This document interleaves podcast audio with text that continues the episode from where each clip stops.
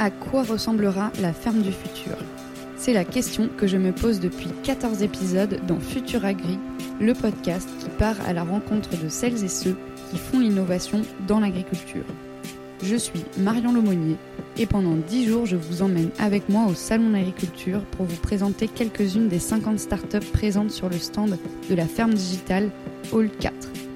À leur côté, nous partons à la rencontre de tout leur écosystème pour comprendre comment ensemble, ils et elles sont en train de créer la ferme de demain. Bienvenue dans Futur Agri spécial Salon d'agriculture.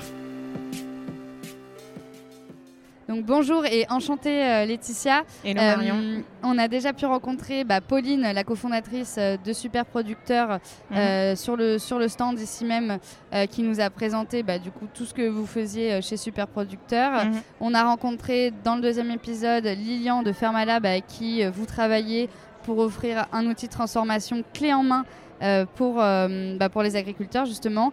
Et donc euh, on est avec toi Laetitia déjà. Est-ce que je peux te laisser te présenter et nous dire ce qui t'a amené à travailler chez Superproducteur Bah oui, écoute, avec plaisir. Donc Laetitia Corneille, écoute, moi j'ai 25 ans.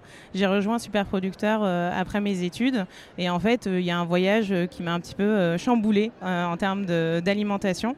j'ai fait un voyage humanitaire de trois mois en Inde où je donnais des cours voilà, pour, pour des enfants des rues. Euh, j'avais fait une prise de sang avant mon départ et j'en ai fait une après. Et en perdant 10 kilos et en m'alimentant peu pendant ce voyage, euh, je me suis rendu compte que bah voilà, il y a eu un impact positif sur mon corps, le fait de manger plus sainement, etc. Donc c'est ce voyage qui, m'a vraiment fait me poser des questions sur, sur l'alimentation, mon alimentation.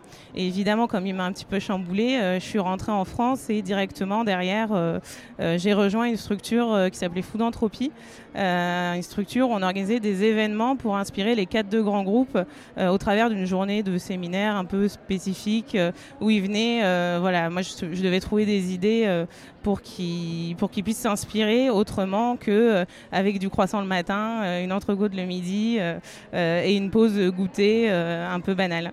Donc voilà, je suis allée, j'ai commencé comme ça. Donc je suis allée sourcer plein de petits projets innovants, manger de la madeleine à la spiruline, euh, du granola maison, euh, voilà, toutes ces choses.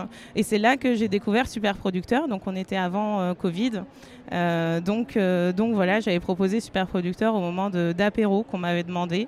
et j'ai découvert la qualité des produits à ce moment-là. Et donc après le Covid, voilà, je les ai rejoints, étant donné que l'événementiel était un petit peu en stand-by. Chamboulé. Voilà, chamboulé, exactement. et, et, maintenant, je suis plus sur une partie un petit peu plus impactante. Yes, et donc du coup, bah, justement, est-ce que tu peux nous dire euh, aujourd'hui ce que, quel est ton métier chez euh, Superproducteur? Oui, tout à fait. Bah, écoute, euh, moi, mon métier, donc, je suis ambassadrice de la marque Superproducteur et donc j'accompagne nos clients et je les conseille dans la mise en place de recettes apéritives principalement et de nos produits. Et quelles sont aujourd'hui justement toute, toute la typologie des, des clients que, que vous avez? Mm. Bah, c'est ça qui est génial chez Super Producteur, c'est qu'on va travailler avec euh, tous ceux qui veulent euh, s'engager euh, pour l'agriculture en direct de petits producteurs, pour des produits qui ont du goût. donc ça va être globalement tous les commerces des métiers de bouche, de la petite épicerie végane à la grande épicerie végane, à, aux grands détaillants. mais aussi, on est très très proche de l'univers hôtellerie-restauration. donc voilà, bar à cocktail, bar à vin. Euh, et aussi euh, l'hôtellerie. Euh, voilà, on, on, a différentes offres un peu à tiroir qui vont avec toute, toute cette typologie de clients assez large et c'est très chouette au quotidien de les accompagner parce que c'est chaque problématique est différente. Et ça faisait sens parce que je crois que Pauline nous a dit dans le premier épisode qu'elle elle venait justement de ce milieu-là, de la restauration et tout. Donc forcément, c'était une cible que vous alliez aller chercher à toucher derrière. Tout à fait ces, clients, euh, qui soient euh, euh, à la fois épiciers, restaurateurs, dans l'hôtellerie, comment ils appréhendent tout le travail que vous faites et qu'on a découvert dans les deux premiers épisodes en amont de la filière sur le terrain chez les agriculteurs mm. ben, En fait, c'est là où le rôle d'ambassadeur, il est très très important et c'est pour ça qu'on ne parle pas de rôle commercial parce qu'on n'est pas dans cette logique, on est dans une logique d'accompagnement et de conseil. donc en fait, on explique. Moi, mon quotidien, c'est d'expliquer, c'est de présenter, c'est de parler des personnes en fait qui sont derrière le produit. C'est les, les, petites mains en fait, 2, 4, 6, 10 mains qui sont derrière le produit. Donc c'est comme ça qu'on les accompagne.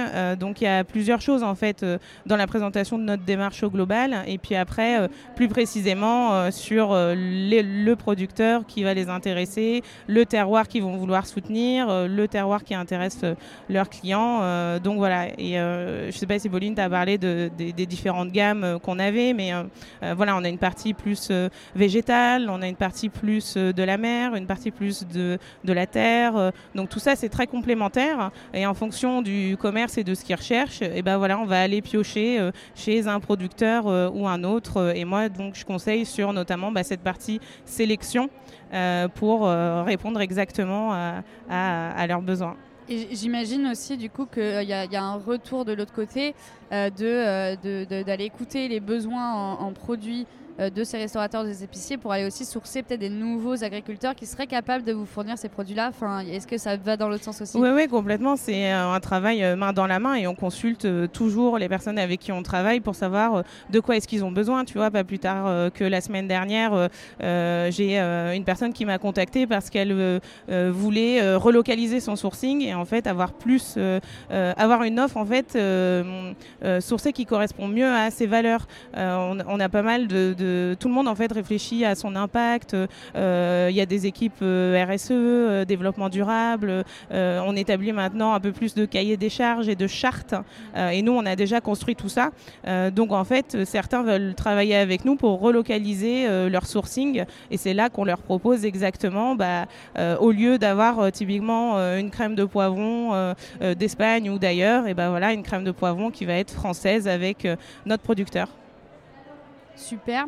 Et comment, euh, comment aujourd'hui est-ce que vous les accompagnez Comment est-ce qu'ils arrivent, ces, vos clients, à valoriser ça auprès de leurs propres mm, mm, mm. clients Donc les personnes qui viendraient acheter euh, vos produits au sein de leurs épiceries ou qui viendraient consommer dans un bar, un resto, un hôtel, etc.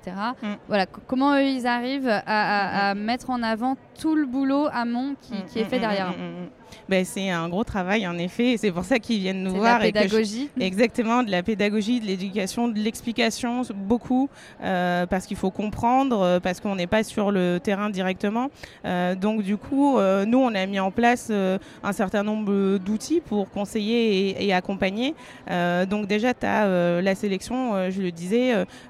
donc le, sur une carte, il faut un bon assortiment. Donc tu vas pas prendre forcément les mêmes recettes voilà, pour, je sais pas, un bar à cocktail qui va avoir euh, euh, des boissons. Euh, il faut pas que dans la dégustation, il y ait des choses qui prennent le pas sur d'autres. Donc voilà, on les accompagne dans la sélection.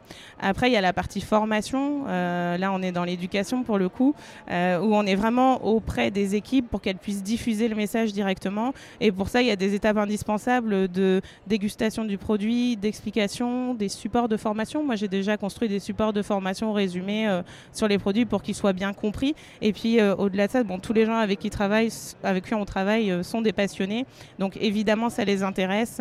Euh, et puis voilà, pour, euh, pour diffuser derrière. Et la, troisième chose, en fait, c'est que on a des outils aussi visuels pour permettre, bah, voilà, sur un lieu, de comprendre rapidement et visuellement la démarche sur nos trois piliers et notre charte, voilà, pour que ce soit visuel globalement, souvent avec le visuel producteur qui est très important pour nous et qui est le nom de notre marque. de vraiment les mettre, euh, les mettre en avant et les mettre en photo au sein de ces, lieux-là.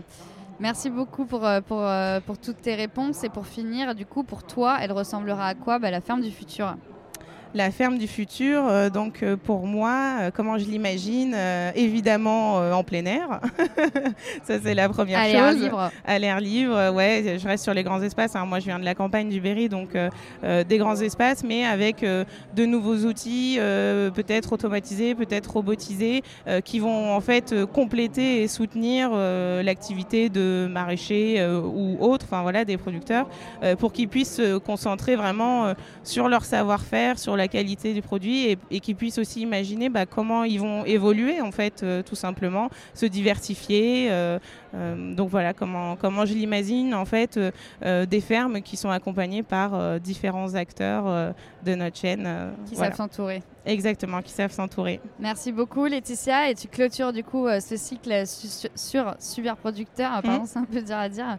Et, et voilà, on est hyper content d'avoir pu bah, vous mettre en avant sur, sur Futur Agri et j'espère que ça aura permis de mieux comprendre tous les tenants et les aboutissants de, de super producteurs. Merci, et bon salon. Merci à toutes et à tous. C'était Futur Agri au Salon de l'Agriculture, réalisé en partenariat avec la Ferme Digitale, musique et technique par Paul Lemonnier. Pour approfondir ces sujets et suivre l'actualité de l'agritech, rendez-vous sur les réseaux sociaux de la Ferme Digitale où vous pouvez aussi nous écrire car c'est toujours un plaisir d'avoir vos retours.